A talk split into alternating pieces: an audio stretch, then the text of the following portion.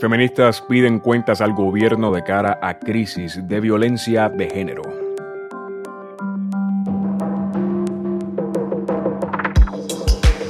Pues Asuina aprueba pago a factura de Luma Energy. Resumen económico proyecta un camino difícil para Puerto Rico en los años fiscales 2021 y 2022. Desde el Pocillo, yo soy María Soledad Dávila Calero. Y yo soy Víctor Emanuel Ramos Rosado. Y esto es Colándose, las noticias que deben saber para comenzar su día mientras cuelan el café. Quédense con nosotros.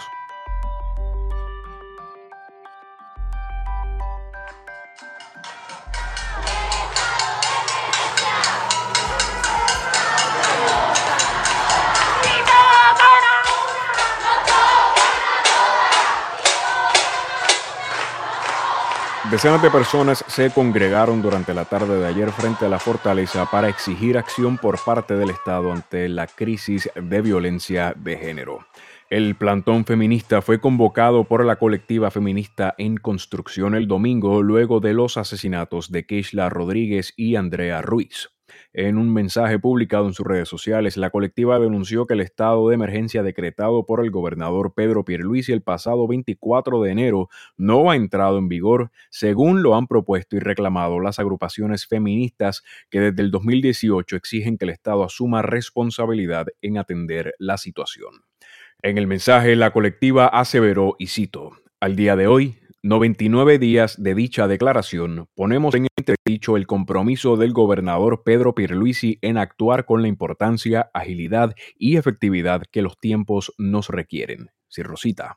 Por su parte, el gobernador sostuvo una conferencia de prensa para atender el tema de violencia de género, en la que aseguró que pondrá la acción y los recursos para atender la crisis. Para ellas y ellos es que tenemos que examinar todo lo que ha pasado para asegurar que estamos cumpliendo con las necesidades de las víctimas y con los procesos de justicia que requiere la ley. El problema de violencia de género y feminicidios está plagado por una falta de atención por parte de las autoridades. Previo a la declaración del estado de emergencia por Pierluisi, tanto el gobierno de Ricardo Rosselló como el de Wanda Vázquez tuvieron la oportunidad de atender los reclamos, pero no lo hicieron. Varios problemas adicionales también han mantenido el país a oscuras sobre la recurrencia de estos casos. La Policía de Puerto Rico notablemente no cuenta con procesos de recopilación de datos efectivos, lo que ha resultado en un conteo insuficiente y poco confiable. Grupos independientes como el Observatorio de Equidad de Género han recurrido a crear sus propias bases de datos para asegurar la recopilación apropiada de información sobre violencia de género y feminicidios en Puerto Rico. En el mismo mensaje publicado en sus redes sociales, la colectiva feminista expresó que, y cito, la emergencia amerita que todo el gobierno, que incluye al gobernador y su gabinete, las agencias públicas, los municipios, la legislatura y la rama judicial prioricen, atiendan y accionen para erradicar la violencia de género. No queremos reuniones de cortesía, exigimos resultados. Rosita.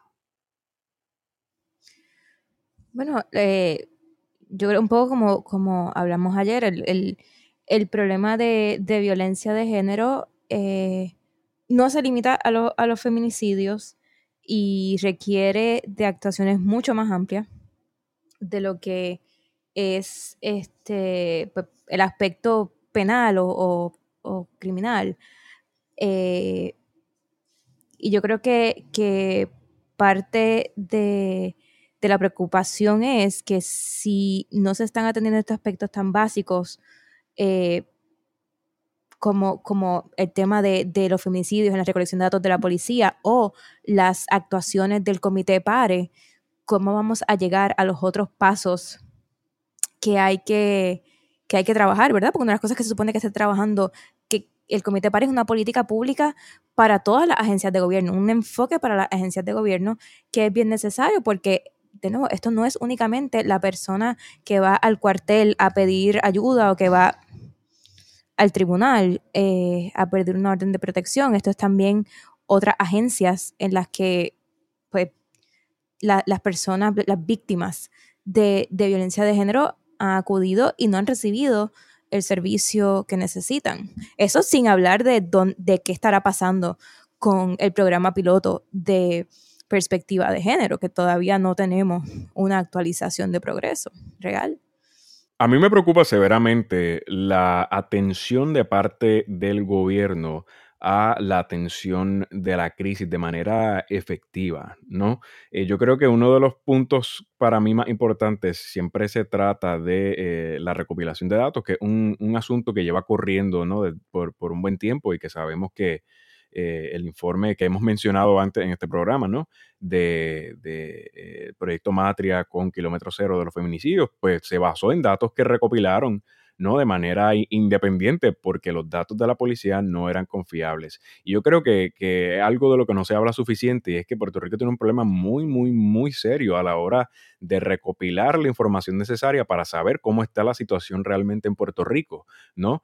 Y, y, y me preocupa que siempre contamos con, con datos poco confiables que nos mantienen en un oscurantismo sobre cómo trabajar con estos temas para analizar qué tipo de políticas públicas son necesarias y cuáles serían más efectivas y cómo atender de manera apropiada estos problemas. Es necesario tener los datos eh, eh, para saber, ¿no? Hacia dónde tenemos que proyectar, qué tenemos que mover y cómo eh, atender la crisis de manera real, ¿no? No tirando de la baqueta. Por otro lado, hay un problema que yo creo que no se ha mencionado mucho y es que la dependencia de la policía en este tipo de casos es un poco preocupante considerando que la policía misma, ¿verdad? Bueno, no la policía como cuerpo, pero miembros de la policía muchas veces eh, son agresores eh, y han asesinado a pareja eh, y tienen órdenes de protección que se han impuesto, ¿no? Y, cómo se separa qué persona va a estar trabajando con esto cuando sabemos que, contamos con un sistema que es bastante impune dentro de, cómo funcionan, ¿no? Los, policías cuando cometen algún tipo de error es muy raro que reciban algún tipo de, castigo por ello.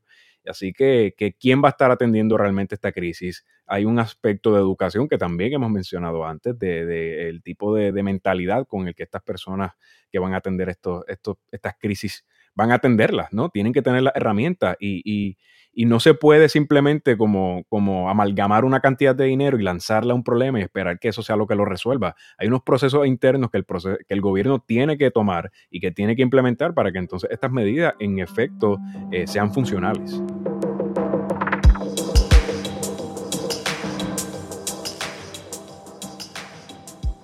La jueza Laura Taylor Swain, que preside la Corte de Título 3, concedió la moción de la Junta de Control Fiscal a nombre del Gobierno de Puerto Rico de clasificar las facturas de Luma Energy como gastos administrativos. Esta clasificación los pone en una ubicación prioritaria en el desembolso de dinero mientras está corriendo el proceso de quiebra. Tanto la UTIER como el Comité de Acreedores No Asegurados, o UCC por sus siglas en inglés, presentaron objeciones al pago de Luma, aunque presentaron argumentos distintos.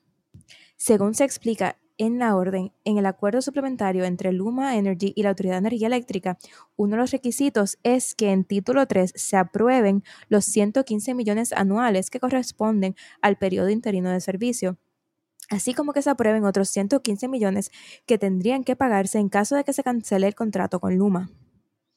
La orden lee, y cito, el acuerdo suplementario requiere como requisito previo al inicio del servicio provisional que el Tribunal de Título 3 haya dictado una orden final y no apelable que otorgue el tratamiento de gastos administrativos para cualquier monto acumulado y no pagado que deba pagarse en virtud del contrato de transmisión y distribución y el acuerdo suplementario durante el periodo intermedio. Este periodo intermedio no es parte del contrato original entre Luma y la AEE, e, para que Luma asuma la operación y administración del segmento de transmisión y distribución. El contrato original establecía que la AEE e ya tendría un plan de ajuste de deuda aprobado para el primero de junio, que es cuando Luma asume control de las operaciones. Sin embargo, la Junta luego creyó que para el primero de junio no estaría lista la reestructuración de energía eléctrica y establecieron un acuerdo suplementario que crea este periodo intermedio en el cual Luma ya tiene control de las operaciones, pero la deuda no está reestructurada. Aunque la jueza Suina aprobó el gasto administrativo, todavía se mantiene la vista del 18 de mayo en el que Lautier argumentará que el contrato de Luma viola leyes tanto locales como federales. Bueno, nosotros ya habíamos hablado previamente de, esto y, esta decisión de la jueza definitivamente nos sorprende.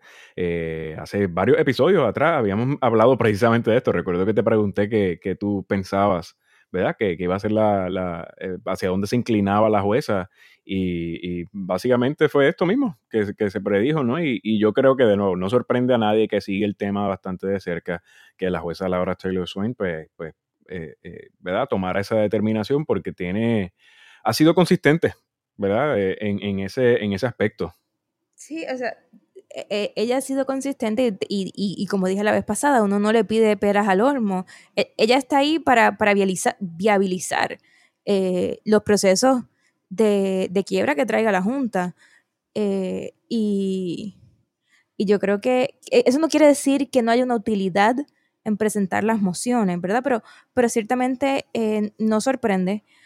Quiero resaltar el que se tuvo que hacer un acuerdo suplementario porque me parece que se hizo el contrato de Luma pensando que si ponías la fecha de un acuerdo de reestructuración, obligatoriamente ibas a, ibas a forzar a que se diera ese acuerdo y la realidad del caso es que no es así.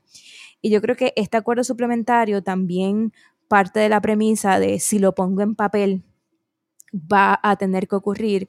Eh, y yo creo que ese no es el caso. Si al final del día Luma Energy entra en operaciones y sus operaciones no son sostenibles, el acuerdo se va a hacer sal y agua y nosotros vamos a tener que eh, pagar los platos rotos.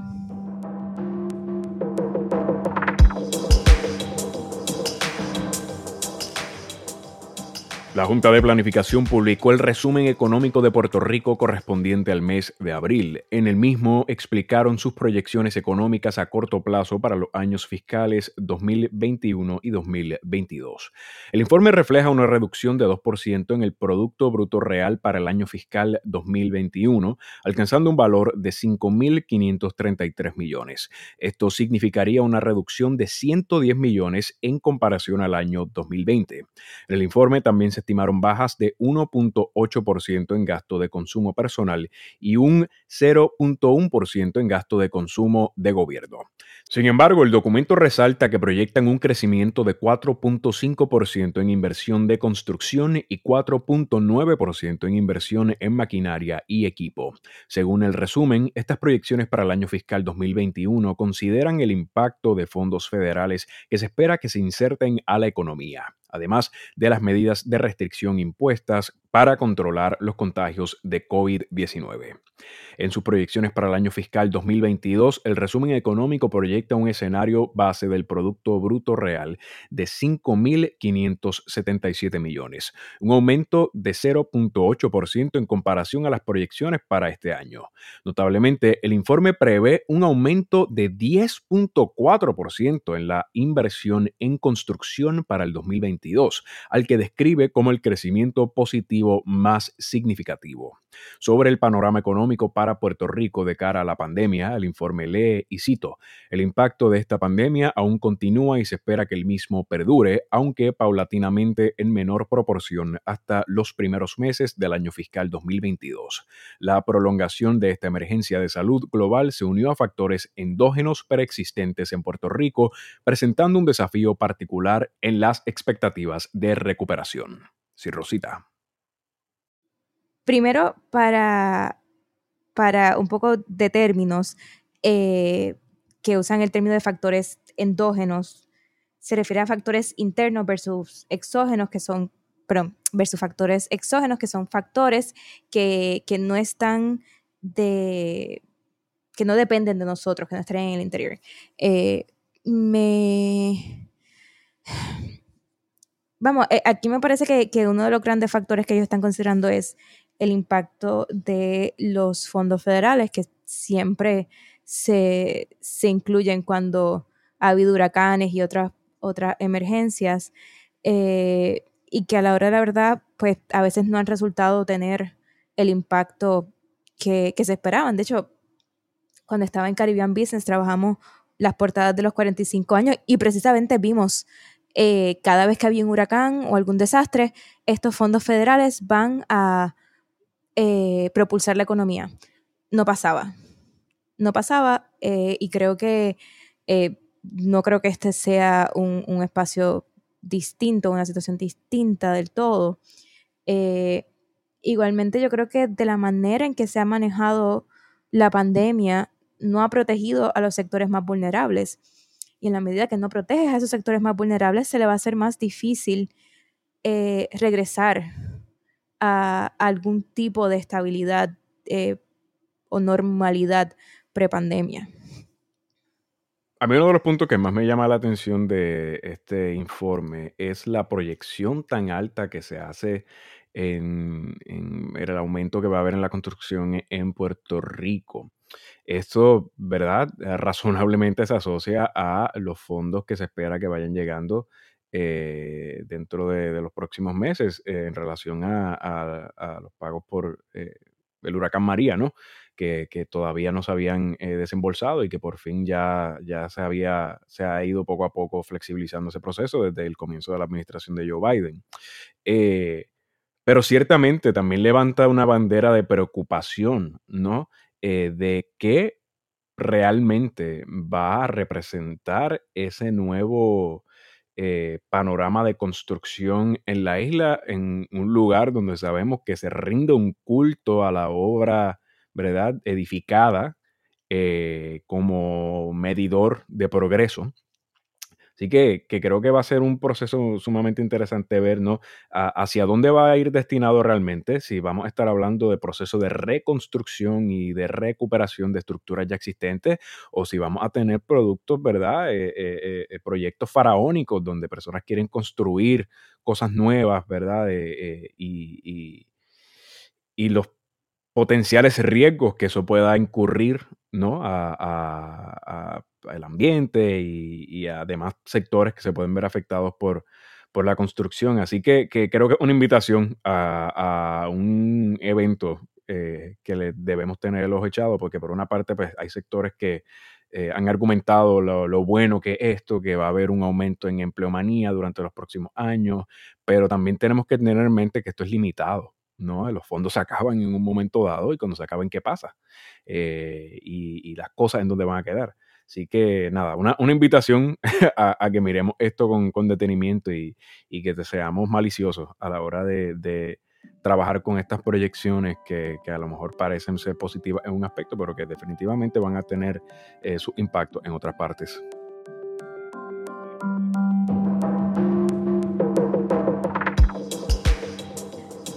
Aquí otras noticias que deben saber para el día de hoy.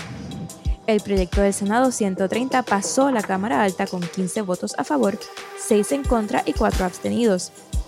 Este proyecto busca incluir como asesinatos en primer grado los feminicidios y transfeminicidios. Además, busca establecer un sistema de recolección y manejo de datos sobre las muertes violentas de mujeres y a su vez viabilizar la preparación de un protocolo para investigar estos crímenes. En su turno en contra del proyecto, el senador Tomás Rivera Schatz argumentó que el proyecto no cambiaría la situación actual porque el Código Penal ya clasifica como asesinato en primer grado el asesinato a mujeres dentro de ciertas situaciones. Por otro lado, el recinto de ciencias médicas anunció que recibieron la visita de la entidad acreditadora para el programa de tecnología médica y que en esta visita el comité no encontró deficiencias en el programa. La entidad acreditadora de este programa es el National Accreditation Agency for Clinical Laboratory Sciences. Mañana a las 10 de la mañana, la Comisión de Salud del Senado celebrará una vista pública sobre el estado de las instalaciones del CDT de Vieques. Los deponentes serán el alcalde de Vieques, José Corsino Acevedo, y un portavoz del Departamento de Salud. Muchas gracias por acompañarnos y esperamos que se unan también mañana a nosotros para guiarles por las noticias más importantes que deben conocer para empezar su día. Si les gusta el producto decorándose o tienen comentarios que quieran hacernos llegar, pueden escribirnos a posillopodcast.gmail.com o pueden seguirnos en nuestras redes sociales bajo el Posillo PR. Además, pueden dejarnos un rating o un review en Apple Podcast. Nuestro trabajo es accesible y libre de costo, y para mantenerlo de esa forma necesitamos de su ayuda. Pueden suscribirse a nuestro Patreon a través de patreon.com slash elposillo y apoyar nuestro periodismo independiente con su contribución. También pueden hacer donaciones directas por ATH Móvil. En la sección de Pay a Business busquen El Pocillo PR y pueden hacer llegar cualquier ayuda. Mi nombre es María Soledad Dávila Calero. Y yo soy Víctor Emanuel Ramos Rosado. Esto fue Colándose. Nos vemos mañana.